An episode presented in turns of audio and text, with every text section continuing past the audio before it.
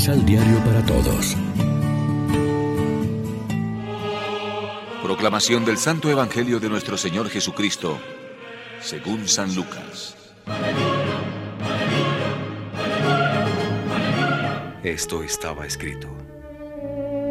Los sufrimientos de Cristo, su resurrección de entre los muertos al tercer día, y la predicación que ha de hacerse en su nombre a todas las naciones, comenzando por Jerusalén, invitándoles a que se conviertan y sean perdonados de todos sus pecados. Y ustedes son testigos de todo esto. Ahora, yo voy a enviar sobre ustedes al que mi padre prometió. Por eso, quédense en la ciudad hasta que hayan sido revestidos de la fuerza que viene de arriba. Jesús los condujo hasta cerca de Betania y levantando las manos los bendijo. Y mientras los bendecía, se alejó de ellos y fue llevado al cielo. Ellos se postraron ante él y volvieron muy alegres a Jerusalén, donde permanecían constantemente en el templo alabando a Dios.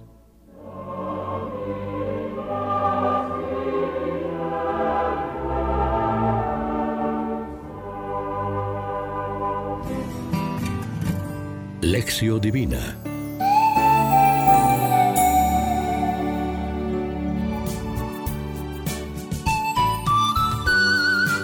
Amigos, ¿qué tal?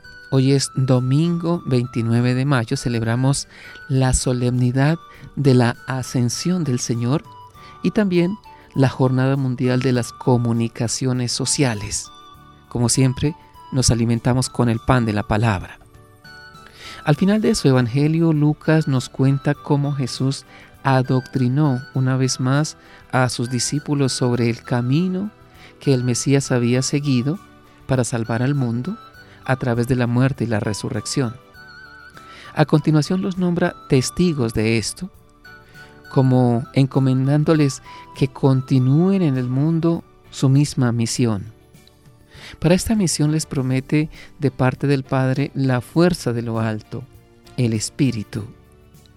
Mientras los bendice se eleva al cielo y los apóstoles vuelven a Jerusalén con gran alegría, para dar comienzo a la misión que se les ha encomendado y cuyos inicios contará el mismo Lucas en el libro de los Hechos de los Apóstoles.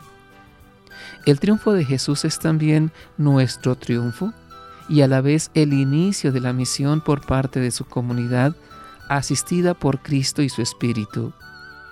La comunidad no se queda mirando al cielo, sino que baja a la ciudad es el comienzo de su camino misionero desde Jerusalén hasta los confines del mundo. Jesús había subido a Jerusalén. Allí había experimentado los intensos acontecimientos de su Pascua, muerte, resurrección, ascensión, y ahora desde Jerusalén su comunidad empieza su misión por todo el mundo. El encargo no es nada fácil, como se sigue demostrando en la historia pasada y la presente.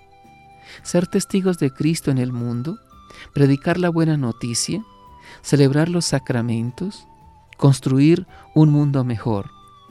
En rigor, el libro de los Hechos de los Apóstoles no tiene último capítulo, lo tendrá al final de los tiempos, cuando concluya la misión de la comunidad del Señor con alegría porque la ascensión de Jesucristo es ya nuestra victoria y porque el misterio de Cristo resucitado ha dignificado nuestra naturaleza humana dándole sus mejores valores, con esperanza porque la fiesta de la ascensión nos invita a mirar hacia adelante.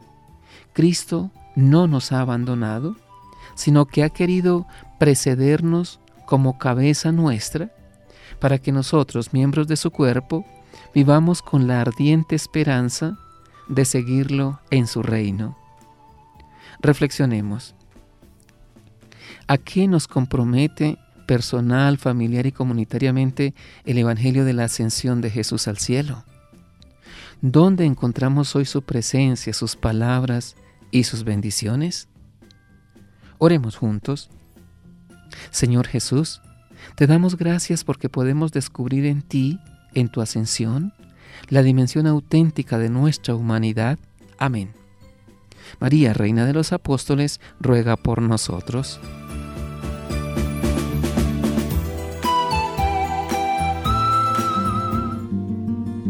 Complementa los ocho pasos de la Alexio Divina adquiriendo el emisal Pan de la Palabra en Librería San Pablo o distribuidores. Más información www.sanpablo.co